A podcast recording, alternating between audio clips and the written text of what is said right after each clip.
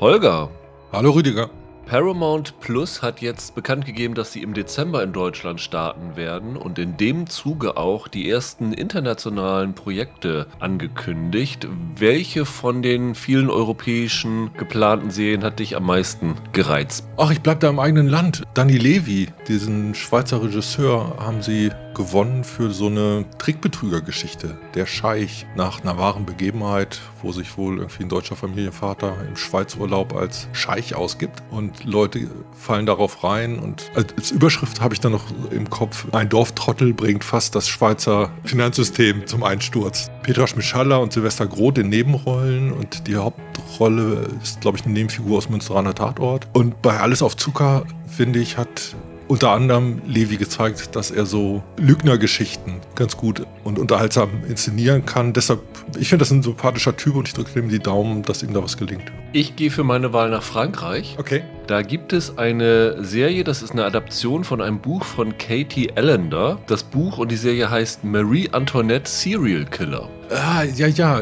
Horror? Horror, Horror Fantasy Thriller. Okay. Also erstmal habe ich die ganzen Projekte durchgelesen, habe irgendwie nichts, wo ich gedacht habe, das finde ich irgendwie originell. Das war alles, weißt du, eine Gangstergeschichte aus Italien, eine Kartellgeschichte aus Mexiko und was ja, weiß ich ja. alles. Und dann habe ich mich, als ich Marie Antoinette Serial Killer den Titel allein gelesen habe, ich gedacht, oh, ist das jetzt vielleicht der Ersatz für die schändlich von Netflix abgesetzte La Revolution? und deswegen habe ich gedacht, das möchte ich sehen. Also es geht wohl darum, dass eine Gruppe von amerikanischen Mädchen in Paris auf so eine Mordserie aufmerksam werden und die eine entdeckt jemanden bei der Tat, die aussieht, als ob es Marie Antoinette wäre. Und dann ist sozusagen die Prämisse dahinter ist die Antoinette eine Serienmörderin, was natürlich mit Let Them Eat Cake und was weiß ich alles natürlich, die ist nicht die sympathischste Figur der Geschichte. Das finde ich irgendwie so interessant, dass ich denke, das ist was, was mir von der Prämisse so gefällt, dass ich auf jeden Fall reinschauen würde. Und von daher hat es die meisten anderen deutlich in der Attraktion übertroffen für mich. Französischer Horror kann ganz schön hart sein. Also die hatten so eine Welle vor ein paar Jahren, da haben die sich gegenseitig überboten, was die Heftigkeit angeht. Ich sag mal, wenn das in die Richtung von Brotherhood of the Wolf geht, ist Dann das für schaut mich gerne. absolute Top. Hallo und herzlich willkommen zu einer neuen Ausgabe von Serienweise. Mein Name ist Rüdiger Meier und ich begrüße ganz herzlich Holger Lübgemann.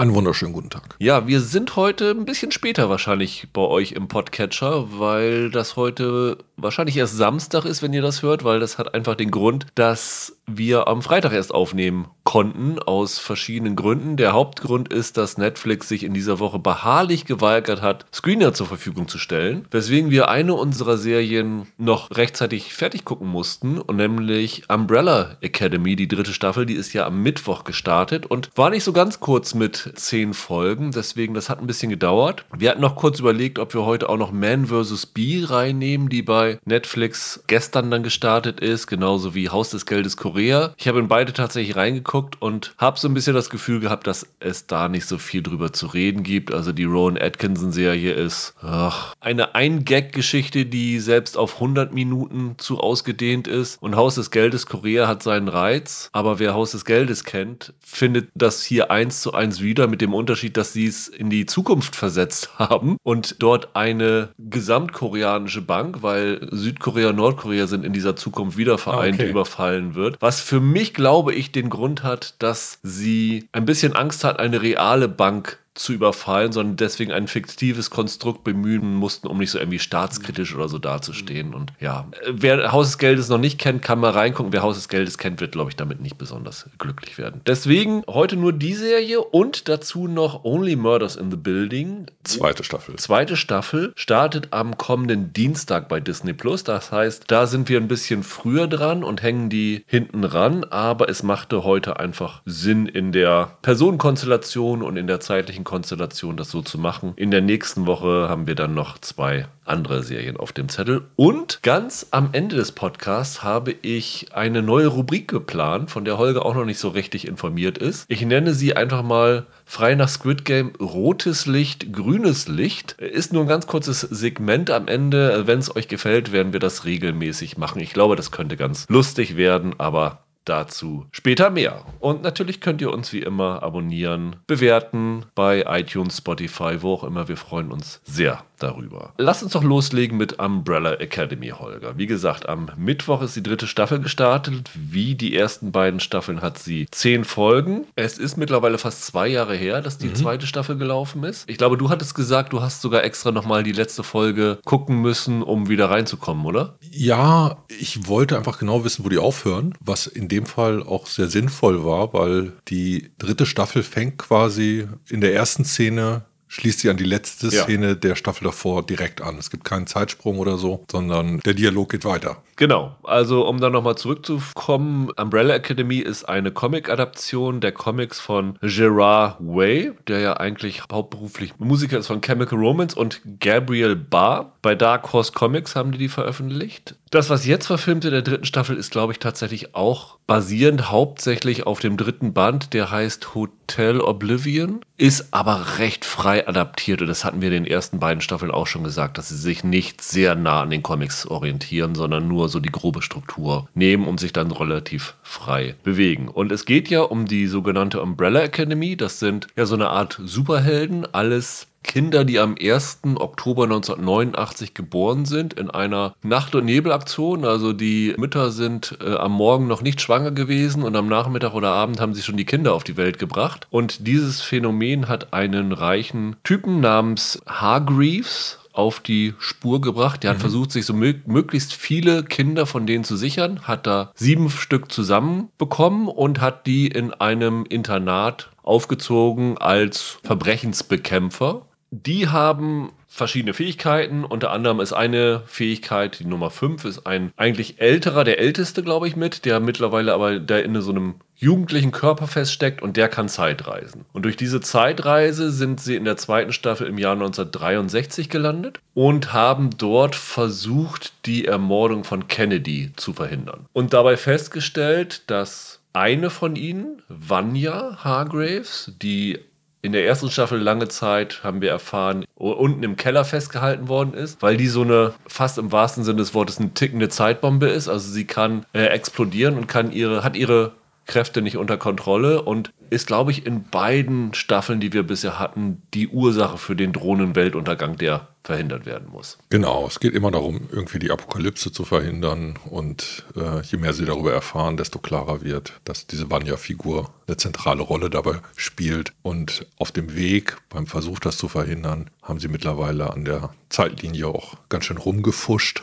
und das fällt ihnen in gewisser Art und Weise in dieser dritten Staffel auf die Füße. Genau, nämlich nachdem sie dann ihre, ich nenne es einfach mal Mission in der zweiten Staffel beendet hatten, haben sie mit einem Zeitreisekoffer, den der Nummer 5 hat, versucht wieder in die Gegenwart zu springen. Die Gegenwart ist übrigens bei denen das Jahr 2019 und sind dort auch gelandet und wollten dann wieder halt in ihre Academy zurückkehren und haben dort festgestellt, dass auf einmal andere drin sind. Nämlich die Umbrella Academy ist jetzt die Sparrow Academy und dort existieren mittlerweile andere die auch wie Sie am 1. Oktober 89 geboren sind, mit anderen Fähigkeiten. Und jetzt ist die Frage, was ist passiert? Wie sind sie da hingekommen? Also das war die letzte Szene der zweiten Staffel und ist wiederum die erste Szene der dritten Staffel. Und dann geht es so ein bisschen darum, zum einen die Rivalitäten von der Sparrow und der Umbrella Academy und dann aber auch, wie richten wir die Zeitlinie wieder hin. Und ein ganz wichtiger Punkt ist noch, dass ein Teil der Sparrow Academy ein junger Mann namens Ben ist. Und das ist bei der Original Umbrella Academy der, der aber schon gestorben ist. Mit 16, glaube ich, wird irgendwann in der ersten oder zweiten Staffel gesagt. Und der lebt jetzt hier in dieser, wollen wir es alternative Realität, Zeitlinie oder so nennen? Ja. Lebt er hier noch und ist Teil der Sparrow Academy. Weiß aber natürlich von den anderen nichts. Ist auch ein ganz anderer Charakter als ja. der Ben, den sie beweint haben. Was können wir noch sagen, ohne zu viel zu spoilern? Also auf jeden Fall kann man sagen, dass sie relativ schnell rausfinden, dass ein Paradoxon existiert in dieser Zeitlinie, das sie selber hervorgerufen haben. Und das führt dazu, dass auch diese Welt wieder vom Weltuntergang bedroht ist. Ich wollte gerade sagen, wenn du diese drei Staffeln fassen willst, dann wäre die erste Staffel dysfunktionale Superheldenfamilie gegen die Apokalypse. Die zweite Staffel wäre nach einer Zeitreise im Kampf gegen die Kommission, die die Zeitlinien kontrolliert. Ja, fast wie bei Loki. Genau, genau, genau.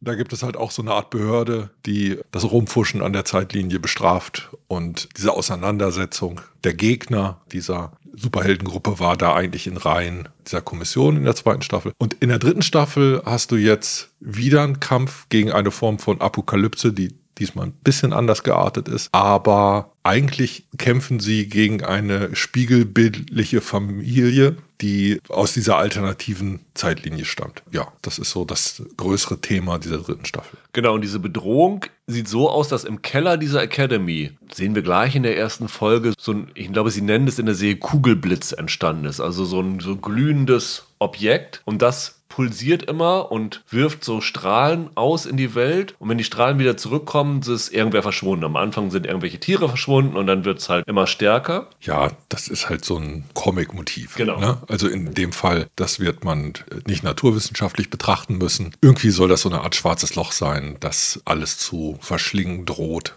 Und dann ist die Frage, wie, mit welchen gebündelten Kräften können die Superhelden dagegen angehen und haben sie überhaupt den Kopf frei? Weil es wieder sehr viele Familien-Issues gibt.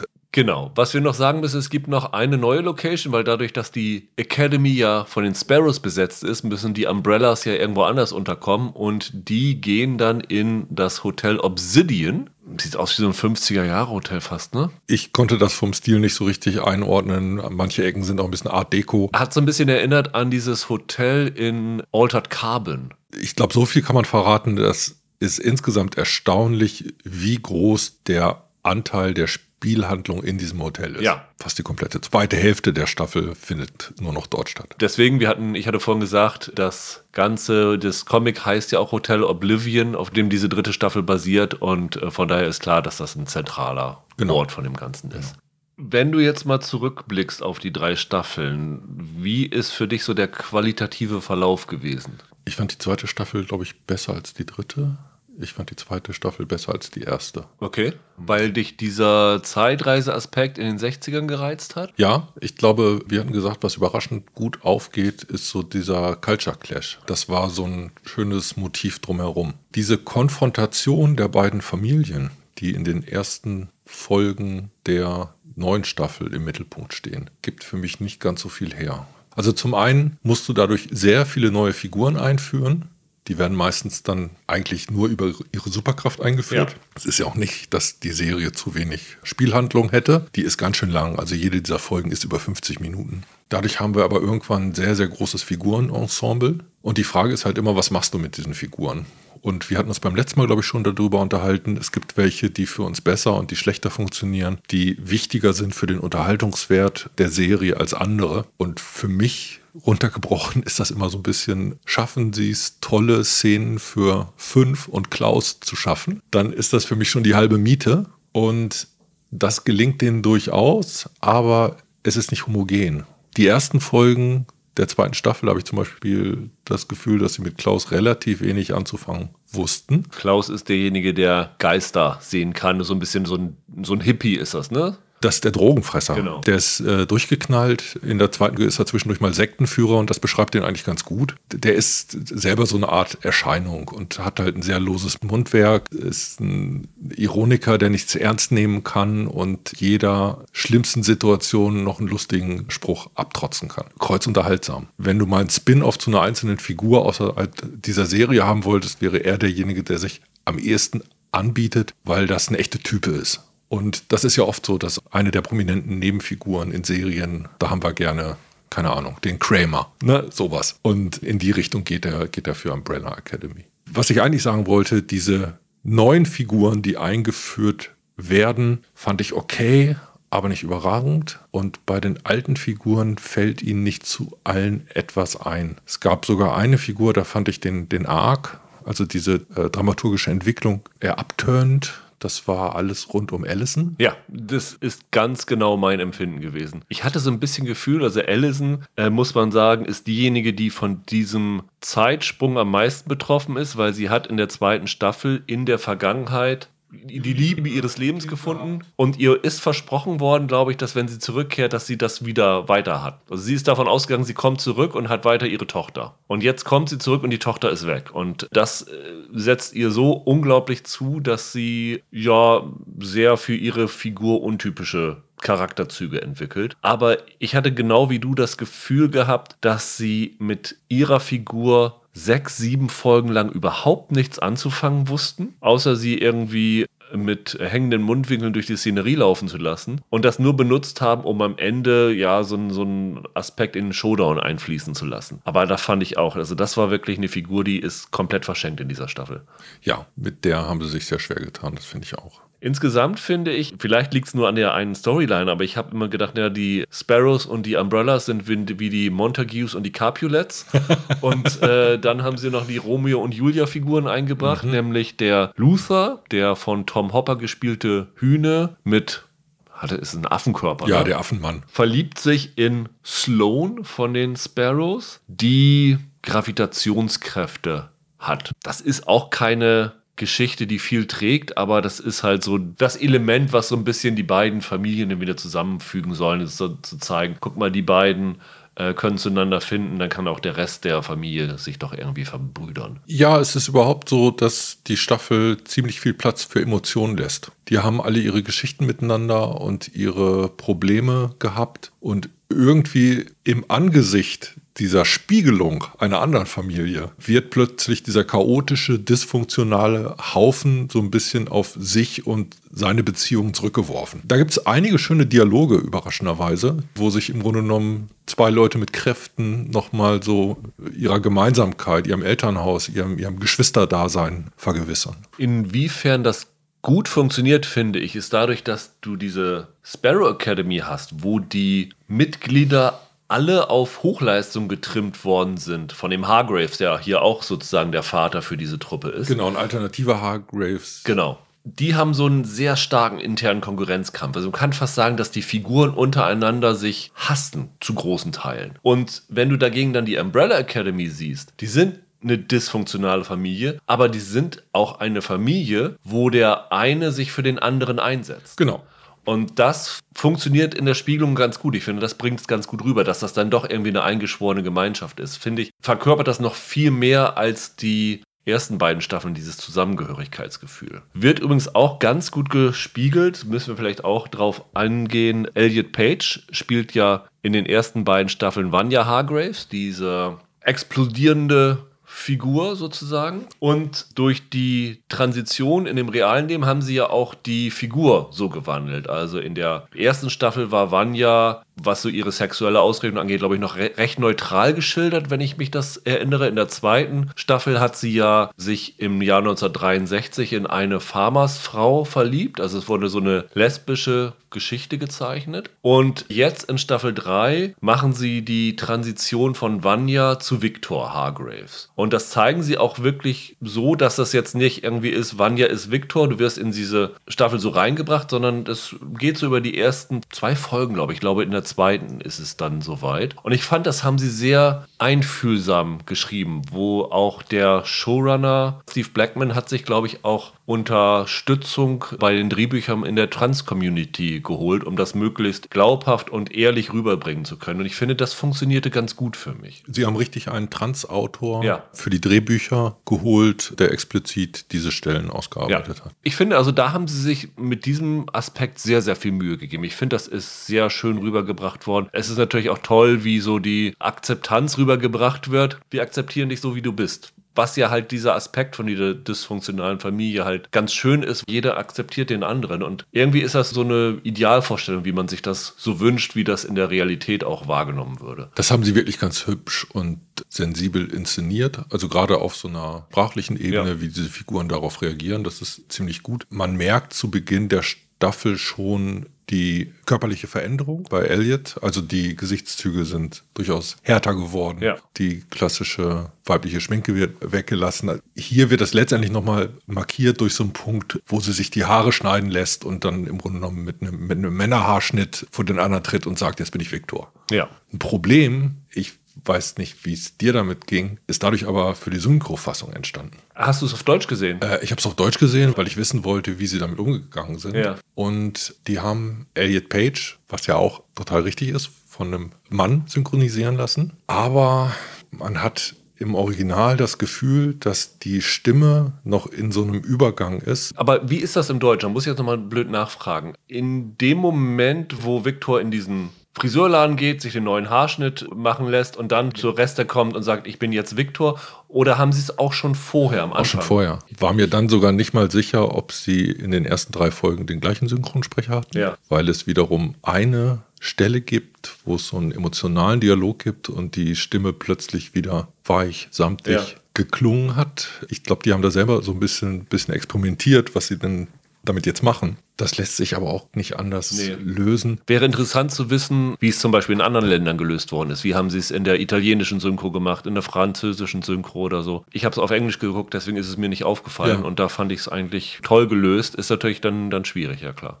In den ersten beiden Staffeln hatte ich das Gefühl, dass Victor Hargraves dadurch, dass das ja die weltbedrohende Figur war, ziemlich im Fokus stand. Hier ist es, glaube ich, so ein bisschen in der Bedeutung ein bisschen zurückgedrängt. Wobei die eine Storyline, die können wir nicht spoilern, die hat noch was mit der zweiten Staffel zu tun, sagen wir mal so. Die wird nachher noch wichtiger, aber gefühlt sind jetzt in dieser Staffel fast alle Figuren außer der Allison relativ gleichberechtigt, oder? Ja, ist dir das auch so vorgekommen, dass dieses Verhältnis zwischen männlichen und weiblichen Figuren jetzt plötzlich aus dem Gleichgewicht wirkte? Ja, aber das liegt, glaube ich, eher daran, was wir gesagt haben, dass sie mit der Allison nicht wirklich viel anzufangen wussten. Ne? Also das ist natürlich dann ein Problem, wenn du dann die einzige weibliche Umbrella-Heldin hast und dann für ja. die kein Material schreibst, das ist natürlich, ein bisschen schwierig. Aber sie haben ein bisschen auch so sich vielleicht auch der Stärken besonnen, weil wer für mich hier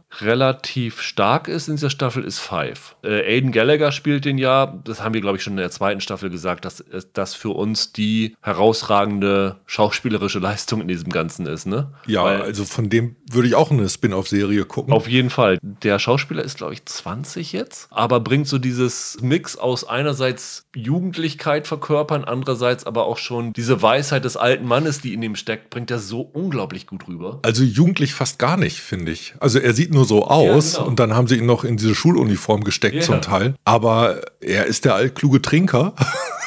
ja, der macht Spaß. Was toll ist, den Jüngsten im Raum klar als den Klügsten zu inszenieren. Ja. Und das ist so unwidersprochen, auch von der Gruppe, einfach eine, eine Besonderheit. Und da ist das auch wieder so, diese Schere zwischen dem Visuellen und der Art und Weise, wie die Figur sich einfach gibt, ist toll. Die Frauenfiguren sind übrigens bei der Sparrow Academy ein bisschen mehr repräsentiert, aber wie wir schon gesagt haben, das bleiben alles so relativ oberflächliche Figuren. Also das, die sind nicht so wirklich ausgearbeitet. Ja, für die ist ja der Ersatz eigentlich die Delilah, also der Love Interest von Diego, dem Messerwerfer. Die ist in der zweiten Staffel ja eingeführt worden ist von dieser Kommission eine Auftragskillerin gewesen. Die die Kräfte von allen spiegeln kann, mit genau. denen sie in Kontakt kommt. Richtig. Ich finde die Darstellerin, Ritu Aria, die macht das super. Also von der wird man auch noch was sehen. Neulich erst war sie in irgendeinem größeren Netflix-Film dabei. Da hat die mir auch wieder ganz gut gefallen. Die ist ein echter Pluspunkt. Und zwischen ihr und Diego gibt es so eine Amour Fou. Die ist auch unterhaltsam, schön inszeniert. Und das ist der Versuch, noch nochmal weibliches Gegengewicht zu schaffen. Ganz lustig ist ja, wie diese Sparrow Academy in dieser Staffel eingeführt wird, weil wir haben so viel schon von Spiegeln geredet, aber die Auftaktszene der dritten Staffel spiegelt die Auftaktszene der ersten mhm. Staffel, wo es dann geschildert wird, wie es eigentlich dazu gekommen ist, dass im Jahr 1989 so und so viele Mütter und sowas alles mit den Kindern und dass der Hargreaves da gekommen ist und die sich geholt hat. Ist ja aufgefallen, ich habe nämlich beides im Vergleich geguckt. Die haben, ich glaube, für die Szene, wo die Kindermädchen mit den Kinderwagen erst übers Feld und dann vor diese Academy schieben, glaube ich, das eins zu eins übernommen. Okay. Nur das Regenschirmlogo gegen ein Spatzenlogo ausgetauscht. Aber in dem Voice-Over, der es gesagt wird, wird in der ersten Staffel gesagt, dass 43 Mütter Kinder an diesem 1. Oktober 89 zur Welt gebracht haben. Und in der dritten Staffel wird gesagt, dass 16 Mütter, also mhm. 27 weniger. Was ganz lustig ist, wenn man das aufmerksam guckt, wird es tatsächlich in der Staffel auch erklärt, warum es in dieser Zeitlinie nur 16 Mütter okay. sind, die Kinder zur Welt gebracht haben, statt 43. Das fand ich amüsant, ja.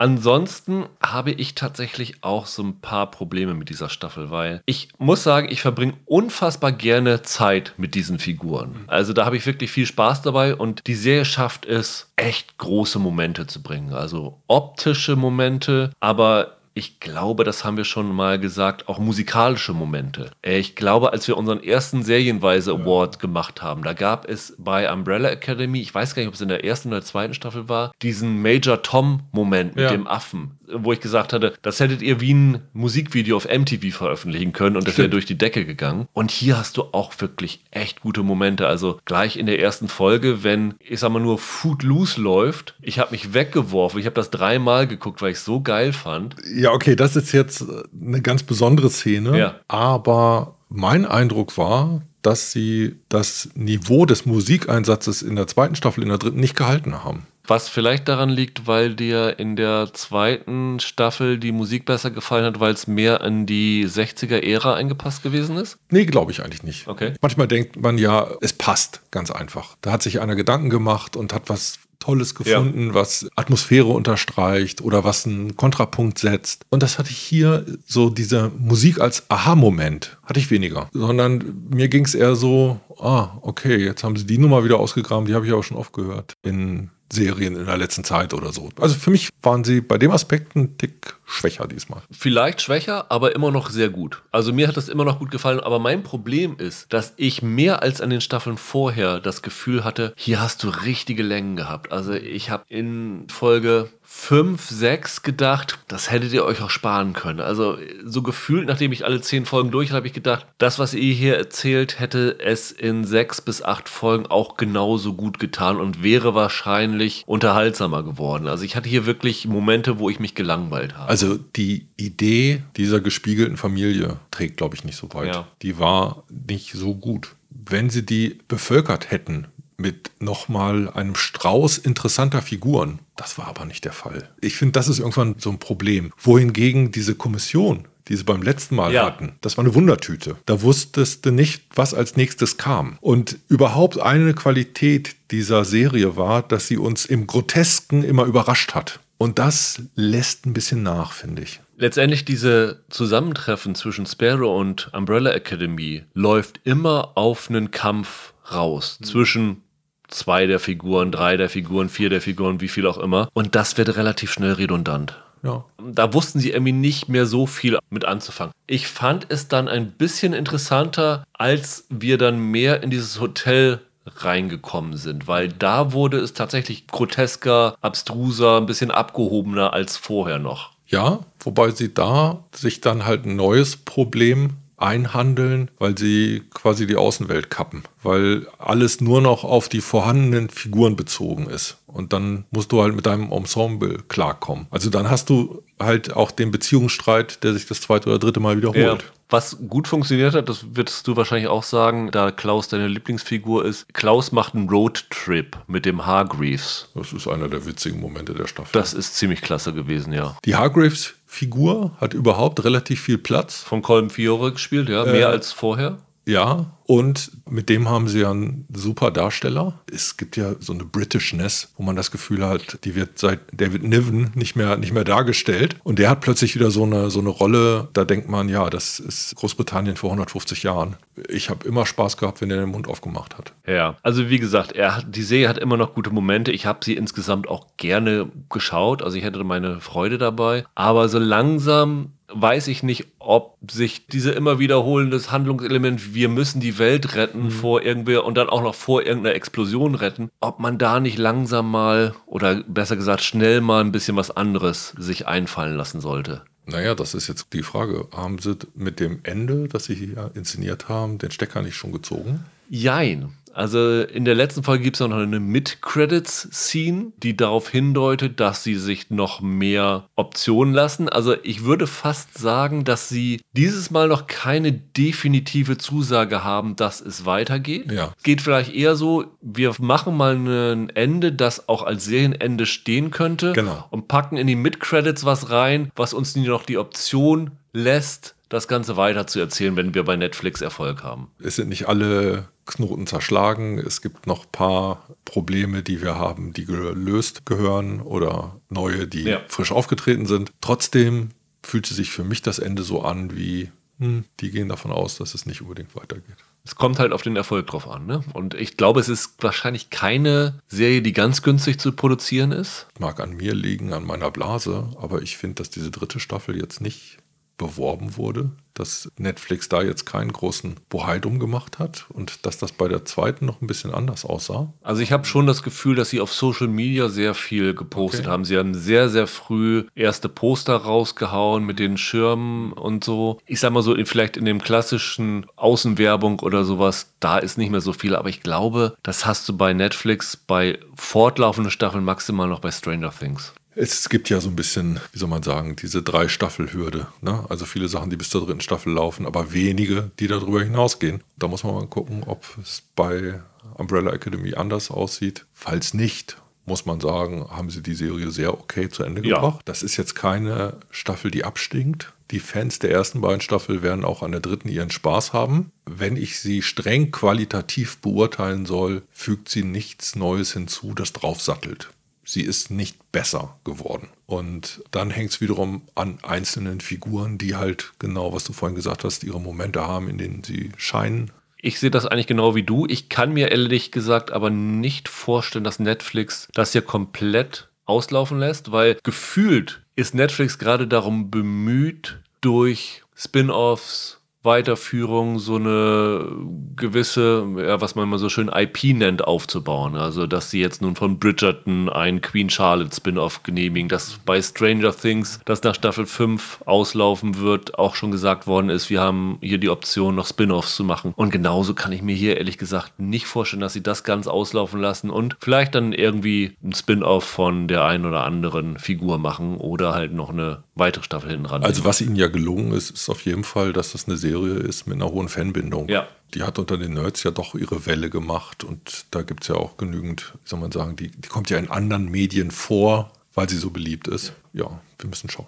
Beliebt ist auch unsere zweite Serie heute. Only Murders in the Building. Beliebt ist sogar noch untertrieben, weil sie war, glaube ich, sowohl bei dir, Holger, als auch bei mir im Jahresend-Podcast letztes Jahr in den Top Ten drinne. Bei den HörerInnen war sie auf zwei oder auf drei, wenn ich mich nicht ganz täusche, also auch sehr, sehr weit oben. Ja. Und Hulu in den USA, aber bei uns ja Disney Plus, hat sehr, sehr schnell gemerkt, dass sie da einen richtigen Hit an der Hand haben und haben es geschafft, innerhalb von nur zehn Monaten die zweite Staffel an den Start zu bringen. Und ist das was Gutes? Ja, und das ist jetzt die Frage, die wir hier diskutieren müssen. Also die zweite Staffel startet jetzt am Dienstag bei uns mit den ersten zwei Folgen, kommt dann im Wochenrhythmus bis 23. August. Wir haben vorab sechs Folgen Von zur Ansicht insgesamt bekommen. zehn Folgen. Von insgesamt zehn, genau. Also wissen auch nicht, wie dieser Fall ausgeht oder sowas, aber haben mit den sechs Folgen doch schon einen relativ guten Überblick, worum es geht und wie sich die Serie so qualitativ verhält. Und äh, genau wie bei Umbrella Academy setzt auch hier wieder diese neue Staffel direkt am Ende der vorherigen Staffel ein. Ja. Also wir hatten da ja es mit einem Trio zu tun, die im Arconia Apartmentkomplex in New York wohnt. Ein fiktives Apartmenthaus, das aber auf realen Apartmenthäusern Genau. in New York basiert. Äh, unser Trio ist Charles Hayden Savage, ein ehemaliger TV-Star, gespielt von Steve Martin, Oliver Putnam, ein Broadway-Regisseur, gespielt von Martin Short und Mabel Mora, eine mysteriöse junge Künstlerin, die von Selena Gomez gespielt wird. Die drei haben gemeinsam, dass sie True Crime Fans sind, haben alle Podcasts gehört und über diese gemeinsame Leidenschaft haben sich diese drei sehr unterschiedlichen Typen zusammengerauft und als dann in ihrem eigenen Apartmenthaus ein Mord geschehen ist, sind sie auf Ermittlung gegangen und haben das Ganze dann in einem True Crime Podcast namens Only Murders in the Building festgehalten. Mit Erfolg. Mit Erfolg, das war ein bisschen der Meta-Gag. Und der Witz war ja damals, die Serie ging damit los, dass man die Selena Gomez-Figur sieht, wie sie in ihrem Apartment auf dem Boden sitzt, eine Leiche in ihren Armen hält und dann gab es einen Zeitsprung.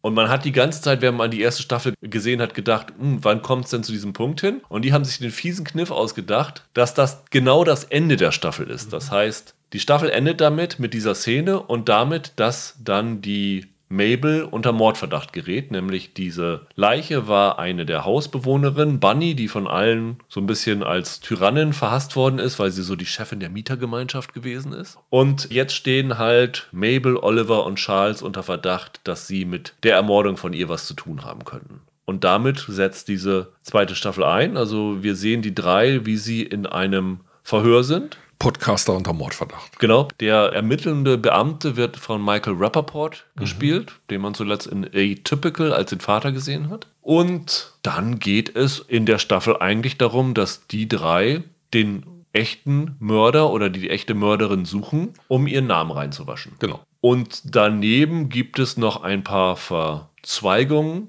dadurch, dass sie durch ihren Ruhm mit dem Podcast jetzt andere Karrieremöglichkeiten bekommen haben. Steve Martin soll in einem Reboot von seiner Brazos-Ermittlerfigur mitspielen. Martin Short, der Oliver Putnam, lernt im Fahrstuhl Amy Schumer kennen, die in das Apartment von Sting eingezogen ist, der genau. ja ein überraschender Gast da in der ersten Staffel war. Und die wollen zusammen daraus eine ja, ich hätte fast Netflix-Serie, eine Disney Plus-Serie machen. Und die Mabel wird angesprochen von einer Künstlerin, die von Cara Delevingne gespielt wird, Alice, ja. die ihre, sie hat, sie hat ja so die ganzen Bewohner des Hauses in so einem Wandgemälde mhm, festgehalten. Die finden genau. dieses Wandgemälde toll und will sie jetzt in ihre Künstler, ja. ja. in ihre Ausstellung und ihre Künstlerkommune aufnehmen. Und dazu gibt es ja noch in der ersten Staffel schon die konkurrierende Podcasterin, die von Tina Fey gespielt wird, die jetzt gleichzeitig den Podcast Only Murderers in the Building startet, wo sie halt nachweisen will, dass die drei den Mord begangen haben. Ja. So kompliziert ist es in dieser zweiten Staffel.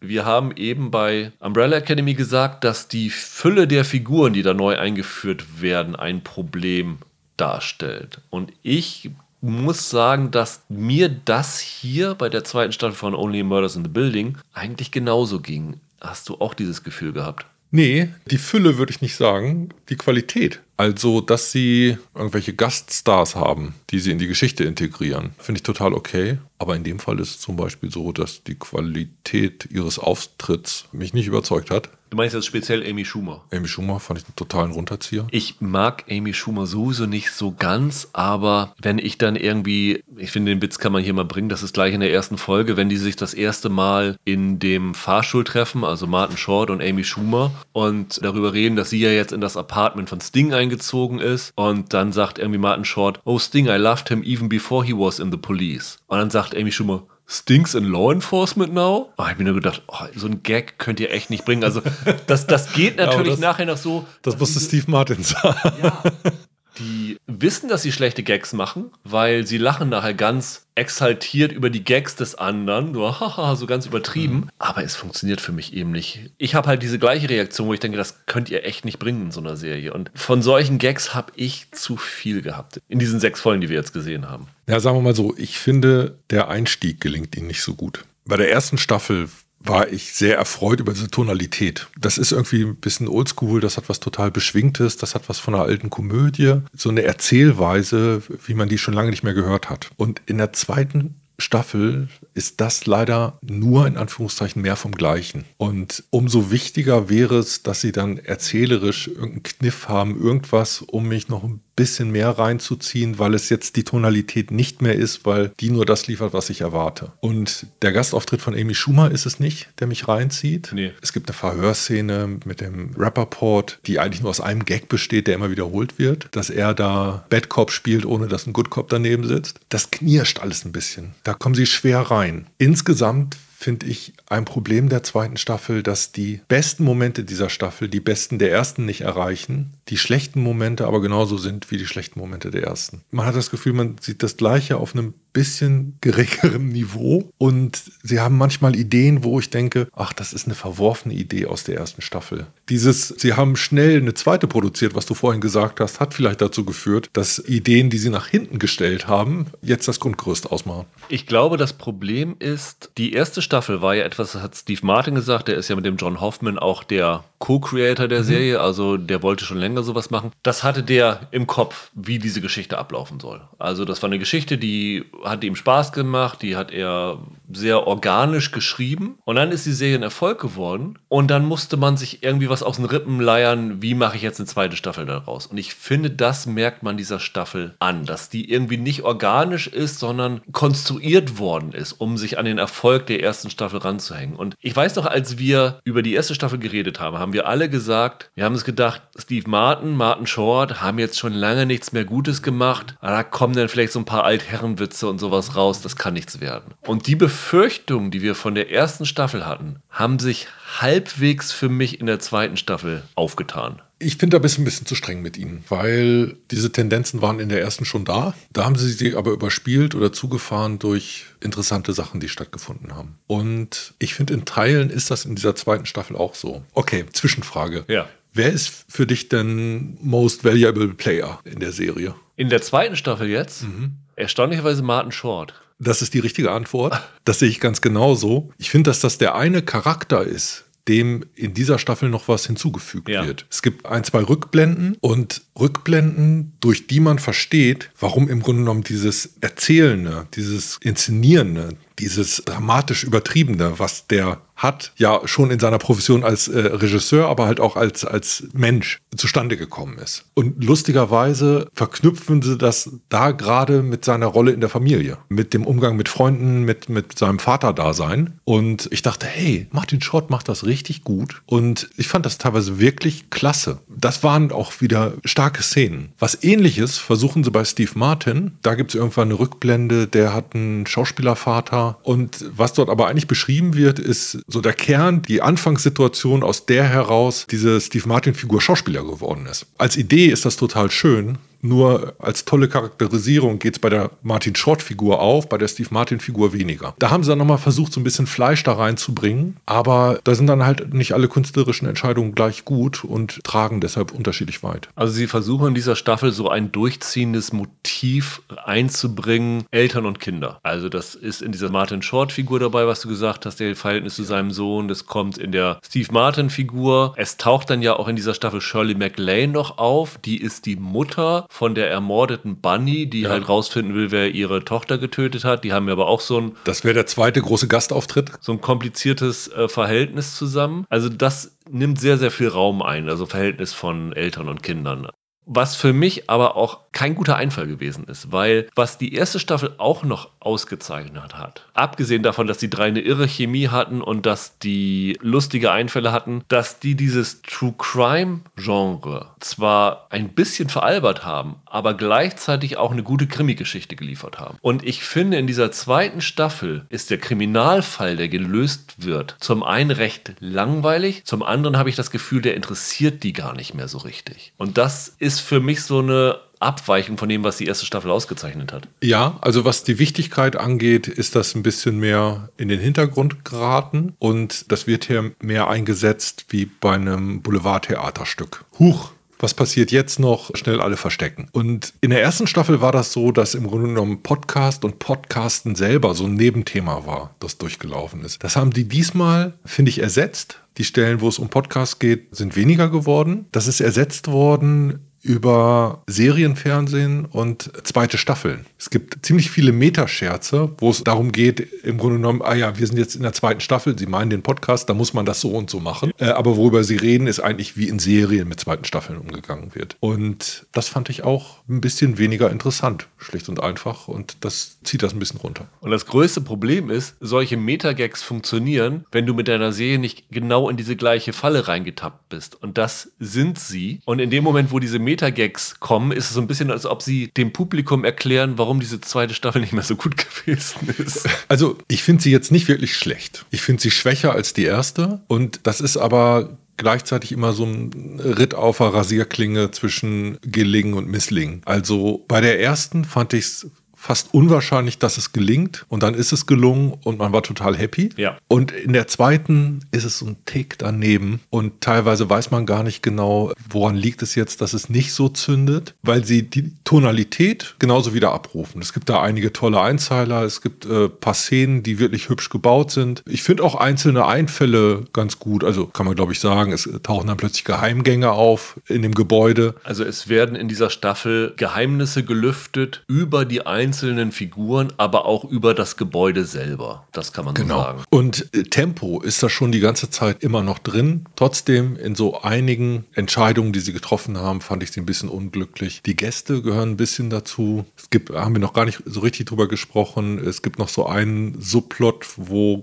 glaube ich, noch unklar ist, zumindest nach den sechs Folgen, die wir gesehen haben, wo das jetzt wirklich hinläuft. Das ist alles um diese Künstlerin äh, Alice, diese Cara Delevingne. Bei der habe ich zum Beispiel das Problem, ich sehe immer nur das Model. Die hat ein irres Gesicht, die ist eine unfassbare Schönheit, aber ich nehme die nie als Rolle wahr. Weißt du, es ist genauso wie es manchmal so komische Darsteller gibt. Da siehst du nur das Knautschgesicht und, genauso ist das bei der, ich sehe immer nur das Model. Ja gut, sie ist hier natürlich so auch als Künstlerin dargestellt, die sich selber inszeniert. Von daher daher ist das Modelhaftige ja auch durchaus Teil der Persona. Ja, aber es geht noch weiter darüber hinaus. Sie ist ja Love Interest für eine Figur. Es soll ja auch eine Form von Unaufrichtigkeit geben und das muss ja alles irgendwie dargestellt werden. Und wenn du Leute hast, die Szenen durch ihr Gesicht, durch ihre Anwesenheit so dominieren, fällt vielleicht genau das, was durch Spiel stattfinden müsste, ein bisschen hinten runter. Ja, also das, was ich dich vorhin gefragt hatte, was für dich kein Problem war mit der Bevölkerung dieser Serie, das hat sich für mich tatsächlich dann irgendwann doch als Problem entwickelt. Also ich stimme dir zu, du hast gesagt, man kann Cameo-Auftritte einbauen. Dass Amy Schumer dabei ist, ist per se nicht zu verurteilen. Ich finde, die Rolle ist bisher zumindest Gibt nicht viel, ja. völlig überflüssig. Auch Shirley MacLaine kannst du reinbringen und sowas alles. Aber was so Serien ganz oft falsch machen, ist, wenn ich wen dazu nehme, muss ich auch irgendwen dafür rausnehmen. Und ich habe das Gefühl gehabt, dass sie in dieser Serie so vorgehen, wir bringen neue Stars, weil die Serie ist so ein Hit gewesen, dass jetzt Leute gekommen sind, die wir vorher wahrscheinlich nicht mehr getraut hätten zu fragen, dass sie dabei sind, wie Shirley MacLaine. Und die sagen, wir würden gerne dabei sein. Aber gleichzeitig haben sie auch so eine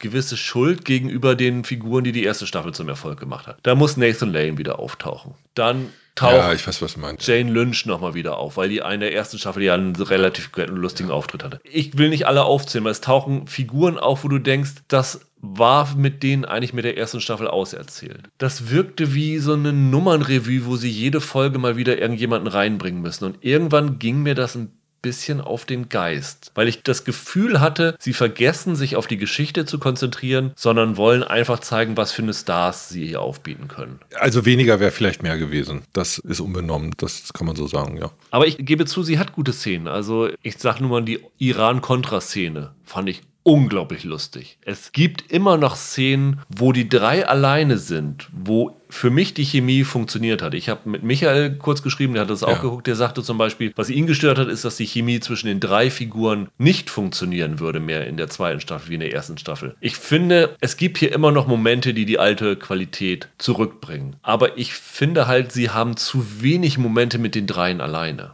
Ja, und du hast halt Sachen stattdessen, die nicht so richtig toll sind oder so richtig tragen. Also Tina Fey war in der ersten Staffel toll, weil sie Tina Fey für diese Rolle gewonnen haben. Aber im Grunde genommen hätte das als Cameo auch gereicht. Da hätten zwei Szenen gereicht und erstmal wieder draußen. Die zum Beispiel jetzt wieder hervorzuholen, die hat auch zwei, drei Szenen. Viel mehr ist das auch gar nicht. Ihre Assistentin spielt noch so eine kleine Rolle. Aber es ist nicht wichtig. Das sind Sachen, die man wahrscheinlich wirklich einfach hätte rausstreichen können. Und das Erzählen drumherum wäre vielleicht dadurch ein bisschen straighter geworden. Und davon abgesehen, ich finde ja immer noch, Martin Short macht auch in dieser zweiten Staffel einen richtig guten Job. Und der narzisstische Broadway-Regisseur, das ist eine, eine Wassermarke, die er mit seinem Oliver Putnam dahingestellt hat. Den muss erstmal irgendjemand besser darstellen, als er das in dieser Serie tut. Und das ist unterhaltsam, den auf dem Bildschirm zu sehen. Und natürlich ist jeder dritte Gag von ihm ein Rohrkrepierer, aber das passt zu der Figur. Das ist halt ein Dampfplauderer und das ist einer, der sich verrennt und das ist einer, bei dem die Zunge schneller ist als der Verstand ab und an. Dann ist das auch okay, aber ich brauche halt trotzdem so ein Gefüge, das funktioniert und da ist es ein bisschen aus dem Lot. Du hast gerade die Assistentin von der Tina Fey erwähnt. Das geht ja sogar so weit, dass die Assistentin von ihr eine eigene Folge bekommt.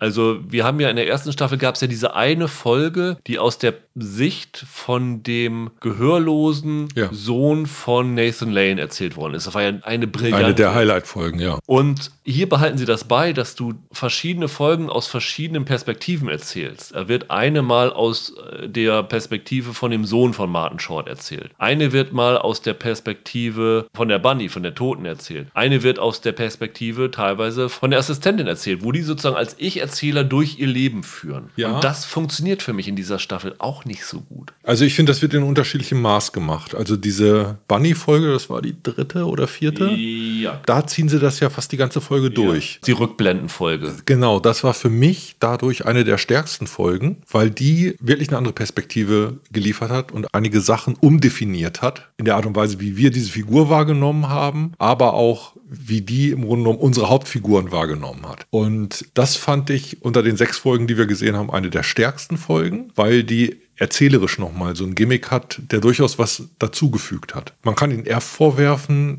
dass sie das nicht konsequent genug gemacht haben. Wenn das wirklich ein Gimmick sein soll, wir wechseln die Perspektiven, dann muss der Perspektivwechsel ergiebig sein. Dann muss daraus etwas für die Handlung folgen und das weder die Szenen aus der Sicht des Sohnes noch aus der Sicht der Assistentin haben da wirklich was hinzugefügt. Nee, eben. Da fragt man sich, warum muss ich jetzt was aus deren Perspektive erzählt bekommen? Was zeichnet die aus, dass es mich als Zuschauer interessieren soll, wie die die Welt sehen? Was Das kann nur interessant sein, wenn es Motor ist, der selber Geschichte vorantreibt. Und bei das funktioniert Bunny ist nicht. das in Teilen. ja, die, die Folge brauchst du, um sich auch so ein bisschen diesen, diesen Fall weitererzählen zu können. Ne? Die fand ich auch wiederum schön, weil in der ersten war diese Figur ja einer der heimlichen Stars. Als so eine alte Grandlerin hatte die ja tolle Auftritte und wie sich die Figuren gerieben haben an der. Das hat Spaß gemacht. Und die jetzt unerwarteterweise durch eine Rückblende so nochmal in den Mittelpunkt zu stellen, fand ich einen echten Gewinn für den Verlauf der zweiten Staffel. Ansonsten muss ich auch sagen, also ich würde es schon zu Ende gucken. Dafür sind mir die Figuren mit der ersten Staffel zu sehr ans Herz gewachsen, aber ich kann mir nach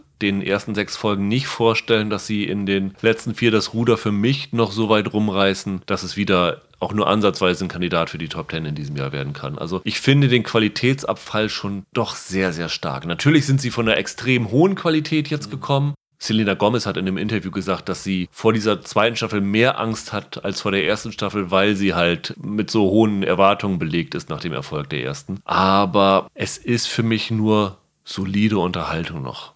Und das ist ein bisschen schade. Also da hatte ich mir ein bisschen mehr erhofft, dass sie halbwegs das Niveau halten können. Naja, also die Möglichkeit zur Brillanz sehe ich durchaus noch gegeben. Okay. Aber da müssen sie wirklich einen draufsatteln. Ich glaube, in der ersten Staffel war diese Taubstumm-Folge die siebte. Also wir haben bisher sechs gesehen. Da können sie mich gerne nochmal überraschen mit einer Folge, die ich überhaupt nicht kommen sehe. Und dann ändert sich vielleicht mein Blick auf die Gesamtstaffel nochmal ein bisschen. Ansonsten würde ich sagen, tonal mehr vom Gleichen. In der Qualität, in der Spitze erreichen sie es halt nicht ganz. Und da es in dem Genre um Nuancen geht, ist das schon ganz schön weit weg von dem, was wir uns gewünscht haben. muss ich auch sagen. Ja, dann äh, lass uns doch mal zu unserem vielleicht regelmäßigen Segment kommen. Rotes Licht, grünes Licht habe ich es genannt. Ganz einfach dadurch, ich habe ein kleines Nachschlagewerk, wo gescheiterte TV-Piloten drin sind. Pilotfilme oder Pilotfolgen für eine Serie, die dann nicht umgesetzt worden sind. Und wenn man da so durchblättert, kommen da völlig absurde Ideen, wo man überhaupt nicht nachvollziehen kann, wie die jemals das Greenlight, also das grüne Licht bekommen haben. Ja, da gab es noch Pilotfolgen. Da konnte man viel mehr ausprobieren. Genau. Heute in Streaming-Zeiten ist das nicht mehr so. Und ich habe mir gedacht, ich stelle jetzt am Ende einen dieser Ideen vor und eine andere Idee dazu, die ich mir ausgedacht habe. Okay. Und du musst raten, was war die Serie, die das grüne Licht bekommen hat und was war die Serie, die ich mir ausgedacht habe, was quasi das rote Licht Also war. geschult an Squid Game muss ich erstmal fragen, was ist die Strafe, die mich erwartet, wenn ich was falsch mache?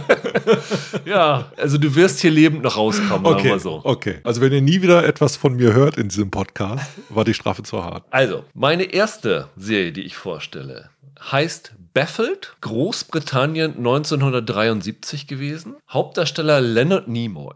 Leonard Nimoy spielt den Rennfahrer Tom Kovac, der von Visionen heimgesucht wird, die er mit einer Expertin für das Paranormale entschlüsselt. Geschrieben von Theodore Epstein, der Folgen von Kung Fu und Marcus Welby geschrieben hatte unter anderem. Und mit dabei in der Serie war auch noch Vera Miles. Okay. Der zweite Vorschlag heißt Settled, auch aus dem Jahr 1973, allerdings aus Kanada.